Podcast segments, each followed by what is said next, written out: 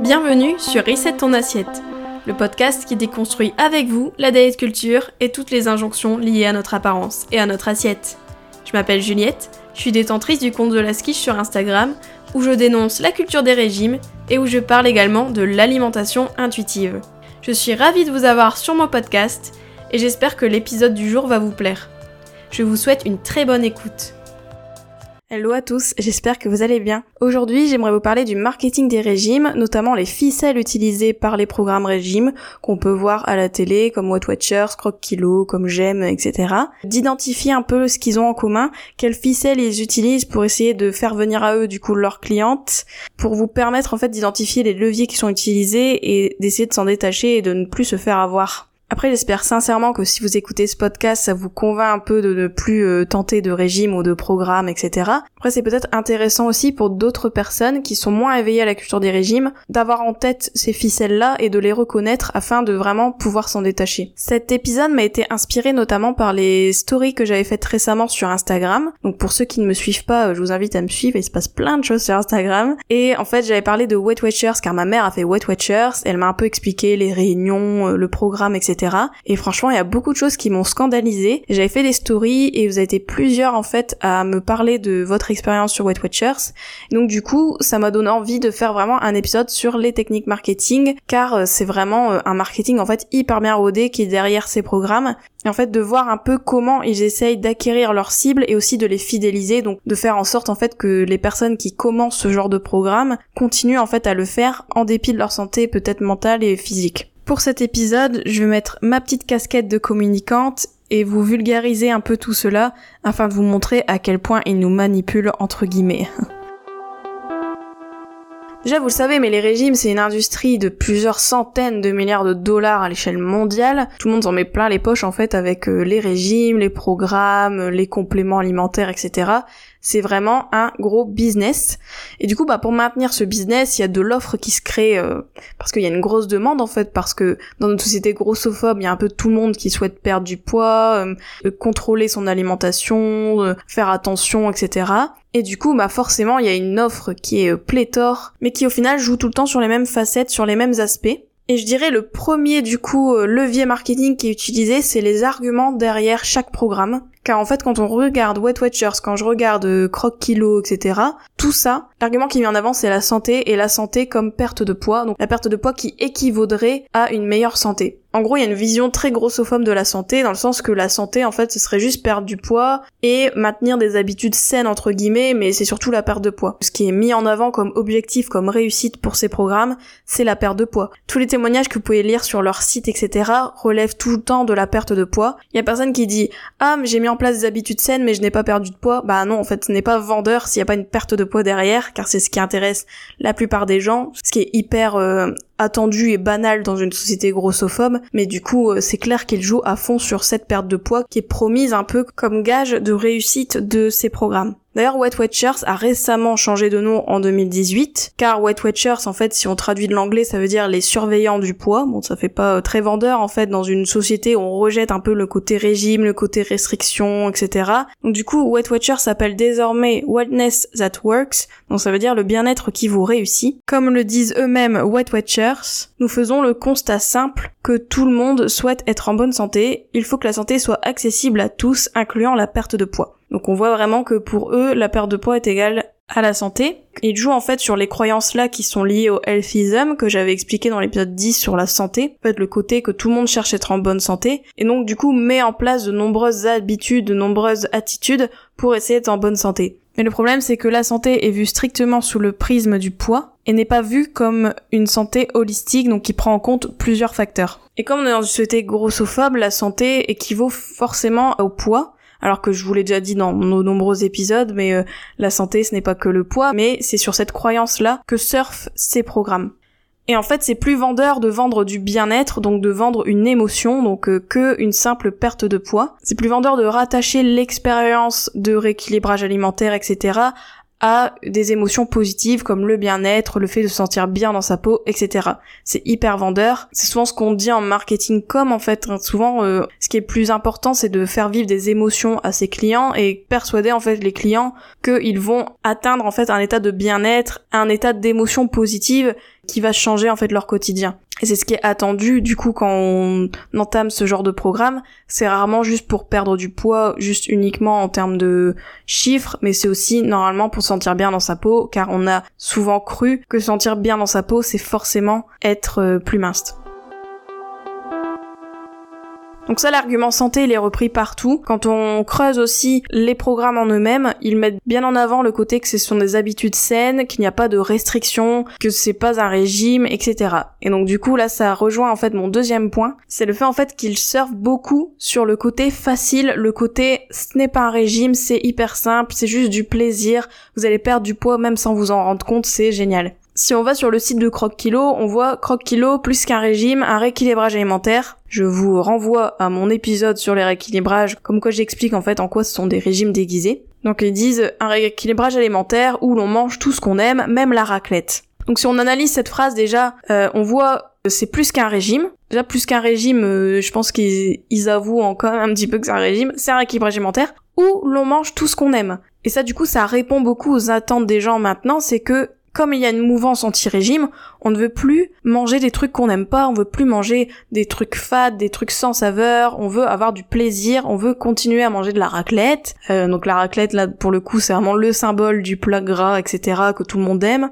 Et du coup, en fait, on veut vraiment montrer que là, cette fois, c'est différent, vous allez voir, c'est pas un régime, c'est vraiment quelque chose, vous allez kiffer, en fait, vous allez aimer ce que vous allez faire, et en plus, vous allez perdre du poids en bonus, donc c'est génial. Quand on creuse leurs arguments aussi dans leur site, etc., on voit par exemple pour Kilo, ils disent bien euh, ça se base sur le choix d'aliments favorables à votre santé et qui augmenteront votre sensation de satiété. De point, les aliments minceurs. Donc déjà, il y a cette croyance que certains aliments feraient maigrir, déjà d'une, et puis de deux, en fait, on voit bien que le but, en fait, c'est d'augmenter la sensation de satiété. Donc du coup, c'est le fait d'avoir le moins faim possible, et souvent, en fait, les aliments minceurs, donc qui sont euh, du coup mis en avant comme euh, remède à la faim, coupe-faim, euh, satiété, etc ce sont les légumes en fait souvent et d'ailleurs on le retrouve dans Wet Watchers, le programme WW. Euh, c'est un plan avec plusieurs points, donc pareil, eux aussi ils se disent anti-régime, en mode non mais c'est pas un régime, vous pouvez manger tout ce que vous voulez tant que ça va dans vos points, etc.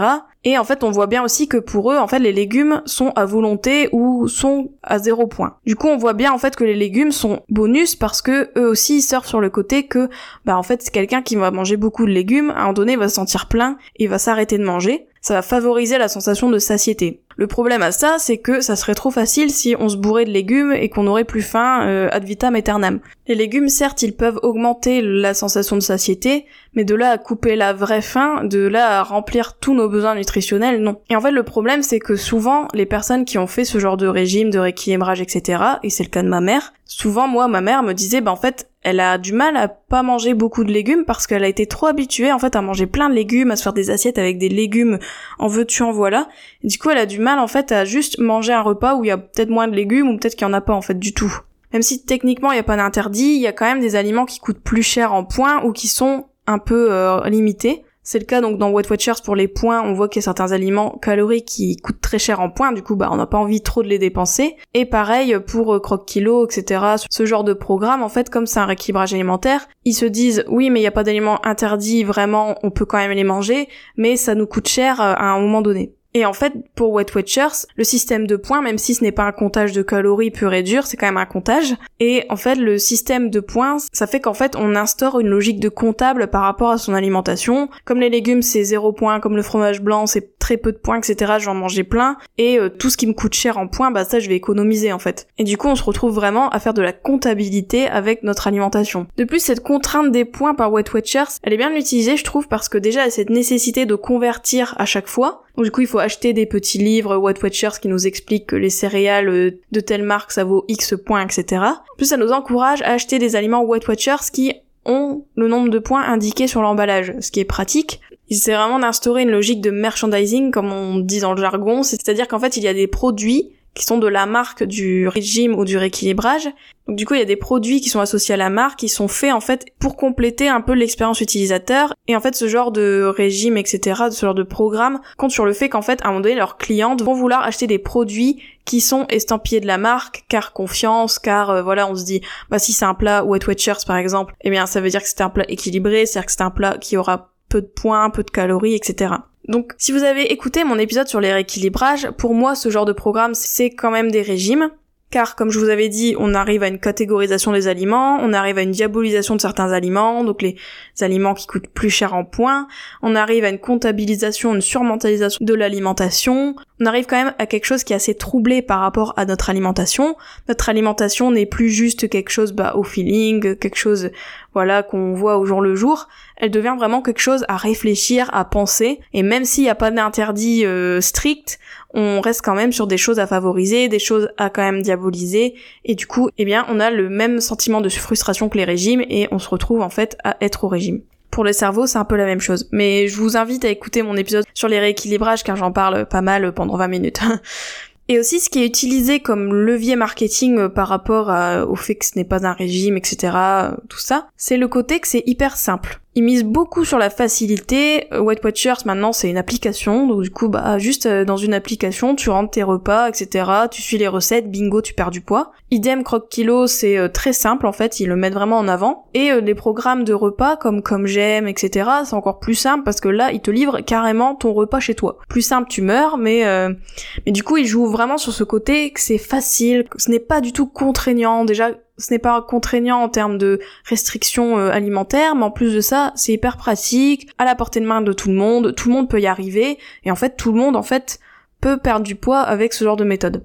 Sans vouloir faire la sociologue à 2 francs 50, mais en gros, maintenant, on est dans une ère où on veut que tout aille vite, on veut que tout soit simple, on veut que tout soit accessible en un clic. Et en fait, ce genre de régime 2.0, en fait, surfe sur ce côté-là, en fait, ce côté qu'on n'a pas de temps, on n'a pas le temps de gérer notre alimentation, on n'a pas le temps de gérer nos courses, on n'a pas le temps de gérer euh, tout le quotidien. Et du coup, en fait, le but, c'est que ces programmes-là, ils vous mâchent le travail, ils vous disent, voilà, je te donne des plats, euh, je te produis des plats euh, estampillés ma marque, tu peux les acheter, c'est hyper simple, tout est marqué.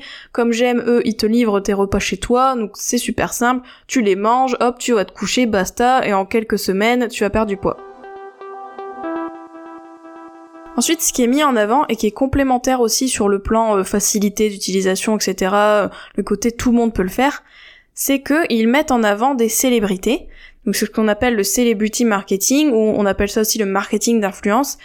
C'est qu'en fait les ambassadeurs de ce genre de programme, etc., sont des célébrités, sont des stars, sont des personnes populaires du coup auquel tout le monde peut s'identifier plus ou moins, enfin même si on n'a pas le même niveau de revenu, mais euh, tout le monde en fait euh, s'attache à ces personnes-là, disons, de... tout le monde s'est un peu attaché à ces différentes personnalités. Donc du coup quand on voit qu'Hélène Segara, etc. a fait White Watchers et a perdu X poids, hyper facilement, alors qu'elle le dit, elle a un quotidien surbooké, etc. C'est aussi qu'elle est italienne, donc elle aime pas se priver, elle aime bien manger des bonnes pastas, etc. Donc du coup, elle fait quand même White Watchers, elle a perdu du poids en faisant tout ça et en mangeant des pâtes. C'est quand même super. Donc du coup, ça donne envie en fait de faire ce genre de programme parce qu'on se dit ah ouais bah si elle elle euh, porte sa caution par rapport à ça, elle dit bah voilà regardez mes fans, moi j'ai fait ça, ça a marché pour moi, je ferai pas la pub d'un truc qui marcherait pas etc. Ça renforce la légitimité de Wet Watchers, ça renforce le fait que eh bien voilà, tout le monde peut y arriver, même une star qui ne s'y connaît pas en nutrition, qui a un emploi du temps de ministre, etc., c'est hyper simple, et qu'en plus ces célébrités-là ont apprécié cette expérience. On peut le voir aussi avec d'autres chanteuses comme Vita, je crois, pour euh, White Watchers. Il y a aussi euh, Benjamin Castaldi, il me semble, pour euh, Comme J'aime. Enfin, on voit en fait que toutes ces personnalités-là, elles donnent leur caution grâce à leur nom. Elles font un peu argument d'autorité, en fait, en disant, bah voilà, regardez, moi j'ai réussi et je me porte garant de ça. Et du coup, ça donne envie, en fait, de faire ce genre de programme. Et puis je pense que s'il y a des fans de Hélène Segara ou des fans de Vita, etc., ou des jeunes filles, des adolescentes qui voient que leur star préférée fait des régimes, qu'elle a l'air super heureuse, qu'elle a l'air super bien dans sa peau, forcément, on se dit ah ouais, Enfin, ça a l'air super bien. J'ai envie de le faire en fait. J'ai envie de ressembler à la star que j'apprécie. Et ça, Franchement, je trouve ça dangereux, car ce genre de pub, ce genre de récit, euh, ce genre de storytelling, etc., donc euh, de d'histoires un peu racontées avec, avec les stars, ce genre de choses, c'est dangereux car le fait que beaucoup de filles peuvent s'identifier, elles vont croire que pour être bien dans sa peau, il faut forcément faire un régime, un rééquilibrage, il faut forcément faire attention à son alimentation, et que ce n'est pas possible en fait d'être juste nous-mêmes, d'être juste soi-même, et de ne pas avoir à contrôler son alimentation. Donc pour moi c'est hyper dangereux ce genre de travers et ça me dérange en fait car euh, en fait j'ose pas imaginer ce que des jeunes filles peuvent ressentir en fait en regardant ce genre de pub et ce que ça peut leur euh, mettre dans la tête. Ensuite, ce qui est mis en avant, c'est l'appartenance à une communauté. Quand on regarde tous les programmes Weight Watchers, tous les rééquilibrages, les croque kilos, etc., ce qui est mis en avant, c'est qu'on peut rejoindre en fait une communauté de femmes qui veulent la même chose que nous, qui ont les mêmes objectifs que nous, et le but en fait c'est de s'entraider, de ne pas se laisser tomber les unes les autres, etc., et d'échanger aussi sur nos problèmes. Il y a des liens aussi qui se créent avec certaines utilisatrices du programme, etc. Comme on est dans le même bateau, dans la même galère, on peut même devenir amis, et donc du coup on se sent appartenir à une vraie communauté, à un vrai groupe, et on a moins tendance à partir de ce groupe. Car on ne veut pas laisser tomber les autres, car voilà, on est déjà dans un groupe installé, on va pas partir comme ça, etc. C'est sur ce levier-là que ces programmes-là jouent, car ils se doutent bien qu'en fait, en chacun de nous, quand on appartient à un groupe, on veut pas laisser tomber les autres, on veut continuer à faire partie de ce groupe, et du coup, on va rester on va continuer à faire ce programme-là et on va être fidélisé en fait un peu malgré nous car on appartient à cette communauté-là. Et le fait d'appartenir à une communauté, c'est ce qu'on retrouve dans le travail, ce qu'on retrouve dans les partis politiques. C'est hyper important car donc l'être humain, on aime bien appartenir à des groupes, on aime bien appartenir à des groupes sociaux définis. Et là, en fait, cette communauté de régimeuses, de rééquilibrage alimentaire, etc. On est toutes unies, on a, on toutes le même objectif. On se comprend aussi les unes les autres car c'est vrai que quand on fait un équilibrage, des fois l'entourage, il ne nous soutient pas, etc. Et du coup, tout en fait, on crée une cohésion qui permet en fait d'être fidélisé et de rester dans le programme. Ma mère me disait aussi que les réunions donc Wet Watchers, c'est vraiment un espace où les différentes clientes s'échangeaient des astuces, s'échangeaient des situations euh, problématiques. Par exemple, ma mère m'a raconté qu'il y avait des femmes qui expliquaient comment elles coupaient leur faim ou comment euh, une autre lavé ses sardines pour avoir moins de sel euh, sur ses sardines, ce genre de choses. Et en fait, ça permet un soutien moral et du ça permet de continuer à faire ce régime, ce rééquilibrage, même si des fois on peut avoir des difficultés. Après, c'est vrai que ma mère m'a expliqué que les réunions étaient quand même un peu un tribunal dans le sens que la pesée était faite pendant les réunions Wet Watchers. Et ensuite, soit on était félicité par la coach, la personne qui animait la réunion, ou soit on était même hué par d'autres utilisatrices, ou même qui laissent exprimer leur euh, déception, etc. Et c'est quand on se sent hyper coupable du coup quand on prend du poids. Et rien que ça, en fait, ce sentiment de culpabilité, comme on veut l'éviter à tout prix, on va essayer de bah de perdre du poids la prochaine fois en fait. Et du coup, c'est ça aussi qui nous motive, c'est le fait qu'on ne veut pas décevoir les autres, on ne veut pas décevoir le groupe, et on veut rester dans ce groupe qui arrive à perdre du poids. Et c'est pareil aussi avec les autres programmes qui proposent un coaching avec suivi, en fait, limite, le coach devient un prêtre auquel il faut se confesser, auquel il faut expliquer quand on a mal fait, pourquoi, et du coup avoir quelqu'un en face qui nous félicite ou nous sermonne, ou du moins nous encourage à ne pas le laisser tomber. Ensuite, dernier levier marketing qui pour moi est hyper bien rodé, notamment avec Wet Watchers, c'est que c'est un système de récompense qui est bien entretenu. Comme je vous l'avais dit dans les réunions, il y a cette perte de poids qui est encensée, donc du coup il y a une satisfaction, tout le monde t'applaudit ou tout le monde te dit bravo, etc. Mais aussi Wet Watchers en fait te donnait un petit cadenas où tu pouvais rajouter des petites étoiles à chaque palier de perte de poids que tu avais réussi à atteindre. Par exemple, si tu as perdu 5 kilos, tu as une petite étoile. Si tu en as perdu 10, tu as une deuxième petite étoile, etc. Ça faisait un peu un système de breloque. Et moi, je me souviens, en fait, quand j'étais plus jeune, ma mère avait ce cadenas-là. Et je trouvais ça hyper sympa, en fait. Enfin, je, j'avais du mal aussi à réaliser euh, l'ampleur derrière. Et je trouvais ça sympa d'avoir un petit cadenas avec des petites étoiles. Enfin, ça donne envie, en fait, d'en avoir un, limite. Donc du coup, ça entretient en fait ce système de récompense de se dire bah voilà, t'as réussi à perdre du poids, voici tes petites étoiles, et en plus c'est quelque chose qu'on peut arborer fièrement euh, sur son sac, etc. Enfin, on voit vraiment que la perte de poids est vue comme une récompense, et qu'en plus c'est tout un système qui entretient cette récompense-là et te donne envie en fait de toujours plus. Et là, actuellement, Wet Watchers dans WW font aussi un programme de récompense où les membres gagnent des wins, donc entre guillemets, donc des victoires, s'ils enregistrent dans l'appli ou le site leur repas, leur activité physique et leur poids. Donc en gros, ils sont récompensés à monitorer, à surveiller leur alimentation et leur sport. Et aussi quand ils assistent à un atelier WW, car ils peuvent en fait après échanger leurs wins contre des produits, des services et des activités exclusives. Donc on voit que tout ce côté exclusivité, si t'arrives à perdre du poids, si t'arrives même à juste rentrer tes repas, etc., enfin à continuer le programme, tu entretiens un système de récompense et du coup ça donne envie de continuer à poursuivre en fait ce rééquilibrage là. Et c'est hyper bien fait car on se dit ah ouais ok il suffit juste de faire ça et j'ai des wins, j'ai des victoires Enfin, ça entretient euh, le, système de récompense dans le cerveau, la dopamine, etc. Et du coup, ça fait en sorte en fait que les clientes restent et continuent en fait à vouloir bénéficier de ces avantages exclusifs, etc. Ça leur donne envie d'être fidélisés, de continuer coûte que coûte. Donc en conclusion, on voit que ce genre de programme, ce genre de rééquilibrage, etc., surfent sur les mêmes méthodes et ont les mêmes techniques marketing.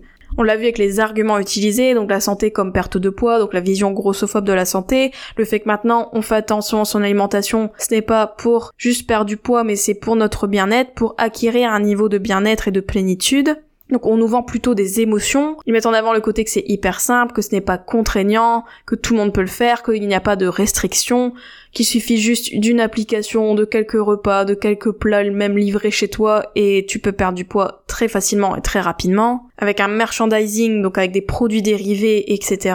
On voit aussi qu'ils mettent en avant des célébrités pour renforcer le côté ambassadeur, euh, le côté garant en fait de cette méthode. Et donc du coup, le, ce marketing d'influence en fait nous donne envie de faire ce programme-là et de ressembler en fait aux célébrités qu'on admire. Puis il y a tout le levier l'appartenance à une communauté car on est fidélisé, on ne veut pas laisser tomber les autres qui sont dans le même bateau que nous et on essaye toutes de s'encourager. Ce qui entretient un système de récompense bien rodé, qui est entretenu par des cadeaux, des avantages, des félicitations, des encouragements de la part des utilisatrices et des coachs, etc.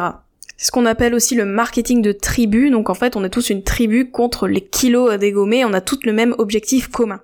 On voit bien que le marketing a été hyper bien pensé, et que ça marche car il y a de plus en plus d'utilisateurs de ce genre de programme et de régime.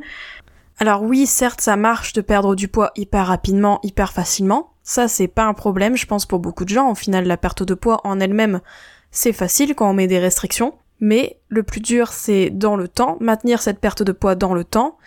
Et souvent, comme je vous l'avais déjà expliqué dans d'autres épisodes, mais le corps essaye de vous maintenir à un poids de forme, et comme il n'est pas son poids de forme, il essaie de lutter contre vous. Du coup, en gros, c'est soit vous continuez à faire Wet Watchers ou ce genre de programme à vie, et en luttant constamment contre votre corps, ou soit vous choisissez de ne plus faire ce genre de programme et d'essayer en fait d'atteindre votre poids de forme, de l'accepter, même si ce n'est pas un poids conforme entre guillemets aux standards de la société et aux dictates de la culture des régimes. Comme je vous l'avais dit avec les avant-après, dans un autre épisode sur le fitness. Il montre beaucoup d'avant-après, il montre beaucoup de témoignages, mais il ne me montre pas l'après, le fait qu'il y a beaucoup de gens qui sont en lutte, qui ont des compulsions, qui ont même des TCA. Il ne montre pas aussi que beaucoup de gens perdent du poids, ok, mais après souvent le reprennent, en reprennent plus, et reviennent à Weight Watchers plusieurs fois dans leur vie, car oui, ça marche sur le court terme, mais sur le long terme, c'est bien sûr à revoir. Du coup, je vous invite à, si vous avez des personnes autour de vous qui souhaiteraient entamer ce genre de programme, N'hésitez pas à leur faire écouter mon podcast, à leur faire écouter notamment cet épisode pour qu'ils puissent rester alertes et puissent comprendre en fait que derrière tout ça se joue un business et qu'il y a de nombreux leviers pour qu'on continue en fait à faire des régimes, à faire ce genre de régime même s'ils n'ont pas le nom, et à remettre des sous dans la machine de la culture des régimes. J'espère que cet épisode t'a plu. N'hésite pas à le partager et à lui laisser une super note sur les plateformes si c'est le cas. Vous pouvez toujours me retrouver sur mon compte Instagram The Je vous dis à très vite pour un nouvel épisode de Reset ton assiette. Ciao